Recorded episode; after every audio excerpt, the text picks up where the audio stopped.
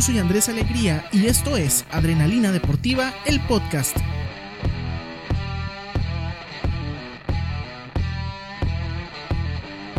Así es, damas y caballeros, bienvenidos a este su podcast deportivo de preferencia. Déjenme decirles, bueno, que si usted llegó a este cotorreo por azares del destino, quédese porque le traigo un buen mitote, oigan. Pero bueno, antes de comenzar con los temas deportivos, quiero platicar un poquito eh, de mi neurosis, ¿verdad? De cómo estuvo la semana. En lo personal, pues solamente este, estoy saliendo por lo indispensable y la verdad, eh, no me dejarán mentir que a estas alturas del encierro ya nos empezamos a pelear y ya nos empezamos a caer gordos, ¿verdad? Básicamente con las personas con las que vivimos o las que tenemos al lado. Si ustedes tienen hijos, ustedes saben que de por sí los hijos desesperan, pues ahora se desespera más uno con los chamacos, ¿verdad? Porque cada vez tienen más pilas, porque pues, salen menos, porque se terminan la comida rápido, porque se la quieren pasar comiendo también.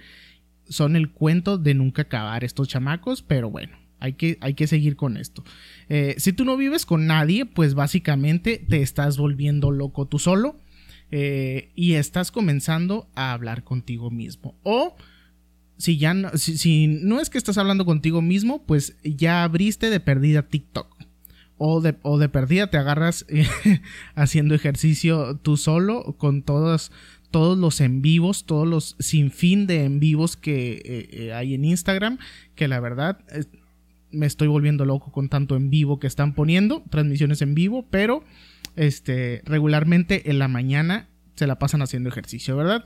Entonces, eh, saca tu energía, ahí está sacando tu energía, yo supongo, con Barbarita del Regil pegando de gritos y haciendo ejercicio, ¿verdad? Pero bueno, yo no decidí hacer nada de eso, ni bajar TikTok, ni pegar gritos como Bárbara del Regil, pero este, hice mi podcast, ¿verdad? Entonces esta es la manera en que yo descargo toda, toda mi adrenalina deportiva, dijera, ¿verdad?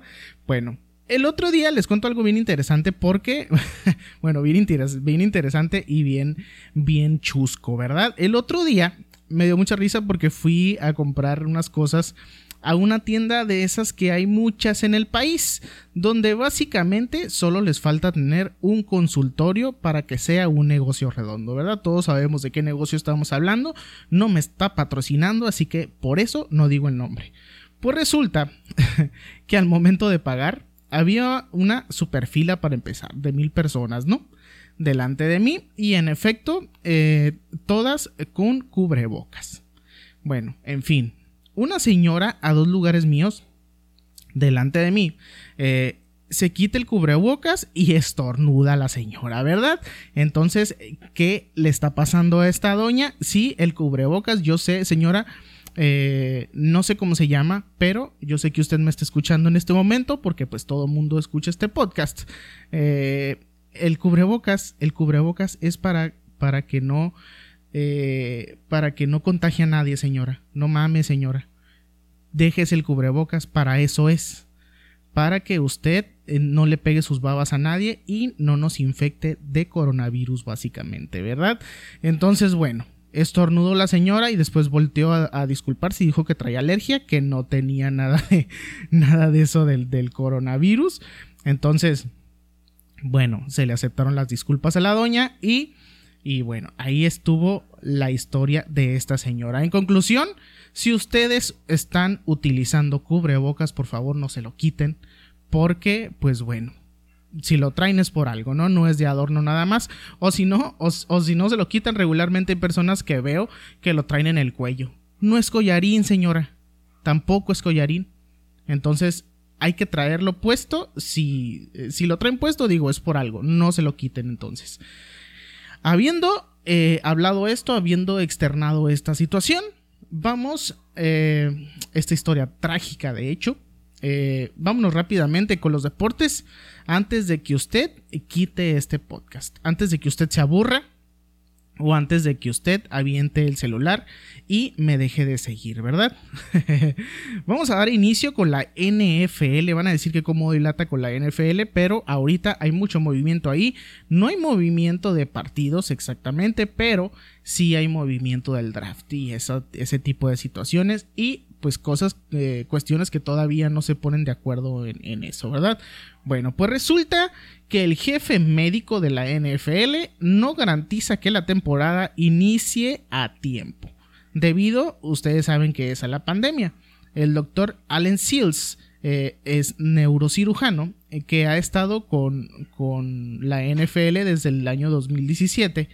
Dijo este, que él y otros médicos de la liga han estado en comunicación con las autoridades de salud de todos eh, de todo el país y han observado la información la información que se utiliza para la recomendación pública pues resulta la NFL hizo esto para modificar el evento del draft y hacerlo a puertas cerradas sin multitudes. También se prohibió eh, temporalmente a los equipos utilizar instalaciones o reuniones. Después del draft, la liga tendrá que decidir si eh, permitirá entrenamientos o mini campamentos, pero todo esto después del draft. Por otro lado, eh, aunque pudiera parecer chusco o aunque pudiera parecer bastante extraño Resulta que el señor presidente de los Estados Unidos, Donald Trump, cree que la temporada de la NFL debería de iniciar a tiempo.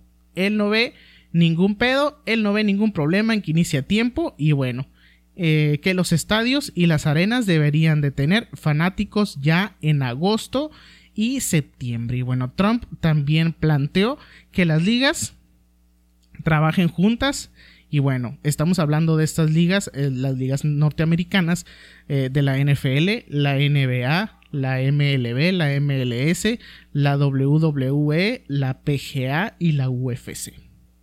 Bueno, todo esto para comenzar a normalizar la economía, que es lo que al señor le interesa, ¿verdad?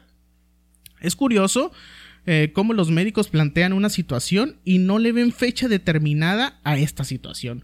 Pero pues el señor presidente, preocupándose por la economía, y este, pues básicamente por sus bolsillos, ¿verdad? Eh, de, por, sus bolsillos, por sus bolsillos y los bolsillos de todos los ciudadanos del país, eh, pues el señor ya tenga los meses determinados para, para dar inicio a la temporada, ¿verdad?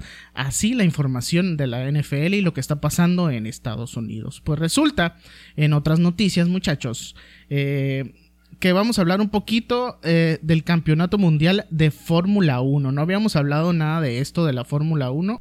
Y bueno, pues ahí les va. Pues resulta que, eh, como todo deporte, pues es otro de los deportes afectados por esta pandemia, al igual que todos.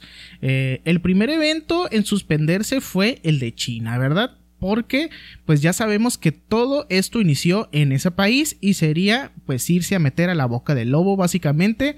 Y luego, después de que se canceló el de China, el de Bahrein anunció que se recorrería y al final de cuentas terminó cancelado.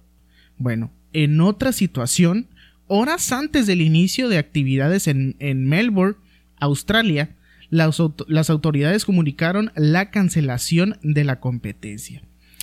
Pues este fin de semana se suponía que era el debut de Vietnam, país que cuenta con un circuito certificado clase A para albergar a la Fórmula 1 y como todos sabemos, el país asiático de momento no tendrá debut y no hay certeza de lo que pasará el resto del año muchachos. Entonces, bueno, Vietnam que iba a empezar a debutar en Fórmula 1, eh, ya habían hecho la inversión, ya tenían todo bajo control, eh, la pista ya clase A eh, todo listo para estrenarse este año, pues resulta que no va a ser. No se les hizo la machaca a, este, a los vietnamitas, entonces, pues ni modo. Lo sentimos mucho. El siguiente año será. Eh, siga usted participando, ¿verdad? Tenemos noticias también del Wimbledon o Wimbledon, como, como gusten ustedes nombrarlo. Pues resulta que a mitad de semana se dio la trágica noticia de que también fue cancelado, ni siquiera pospuesto, oigan, cancelado totalmente este año. Así es, la 134 edición será para el 2021, exactamente entre el 28 de junio y el 11 de julio. Así que para los amantes del deporte blanco, el cual pues la neta me considero bien fanático, eh, de una vez les digo, pues no veremos actividad en la catedral de tenis. Y la neta, aprovechando eh, esta noticia de la cancelación de Wimbledon, vamos a hablar un poquito de la historia de, este torneo, la cual se me hace muy interesante porque es uno de los torneos más antiguos del mundo, muchachos. Entonces, eh, ¿qué onda? ¿Cómo está? ¿En qué año se inauguró? ¿Cuánta lana ganan los, los ganadores del Wimbledon? Porque la neta es una, es una cantidad bastante, bastante jugosa para ellos. Vamos, vamos a darles un poquito de historia, un poquito de información. Eh, para empezar con este, con este cotorreo del Wimbledon. Pues resulta que todo esto comienza en el año de 1868, pero fue en 1975 donde se celebró por primera vez el primer torneo de individuales y con un total de espectadores de 200 personas, saliendo ganador de este torneo el jugador Spencer Gore que se podría decir que oficialmente fue el primero en ganar un Wimbledon. Pues resulta que años después se incorporó individuales de damas y dobles de caballeros. Bueno, en el torneo existe un total eh, de 19 canchas, eh, todas de pasto. Wimbledon es el único Grand Slam en el que se juega en cancha de hierba es decir, en, zacate o pasto, como gusten decirle, pues. Eh, la cancha principal tiene una capacidad de 15.000 personas, incluyendo un palco para que la familia real puedan apreciar los partidos que se juegan en ella. No, cabe duda que en este torneo lo más vistoso es el trofeo, que en verdad está hermoso, la neta. Déjenme decirles eso porque eh, yo lo he visto y está de goddammit. Entonces, pues resulta que en individuales de caballeros recibe una copa de plata de aproximadamente 47 centímetros de altura y 19 centímetros de diámetro y lleva la inscripción All England Lawn Tennis Club Single Handed Championship of the World. Así es, muchachos. Es, todo eso dice el, el trofeo para que vean cómo ando manejando mi inglés británico, ¿verdad? Y en damas, la campeona recibe una bandeja de plata de aproximadamente 48 centímetros de diámetro, conocida como Rosewater Ditch, que, eh, bueno, está decorada con figuras mitológicas. Bueno, ahora hablemos un poquito de lo económico, ¿verdad? De la lana del billete que se llevan los ganadores y básicamente los, los participantes, los jugadores de este torneo. Pues les comento que antes ganaban más los campeones hombres que las campeonas mujeres, pero en 2007 la política cambió, entregando la misma cantidad a mujeres y a hombres cada año.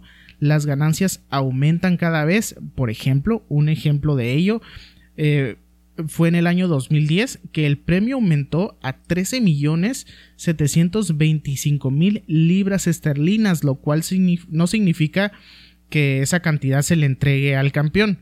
Esa cantidad es repartida entre los primeros lugares, pero el que se lleva la mayor parte es el ganador o el campeón con un millón de libras er, esterlinas. Y la neta, convirtiéndolo a pesos o a dólares, es un chorro de lana, oigan, es muchísimo dinero y aparte también reciben ganancias por patrocinios. Así que imagínense todos los ceros que han de tener las ganancias de estos jugadores. Bueno, por otro de los ejemplos es las ganancias que se dieron en el año pasado.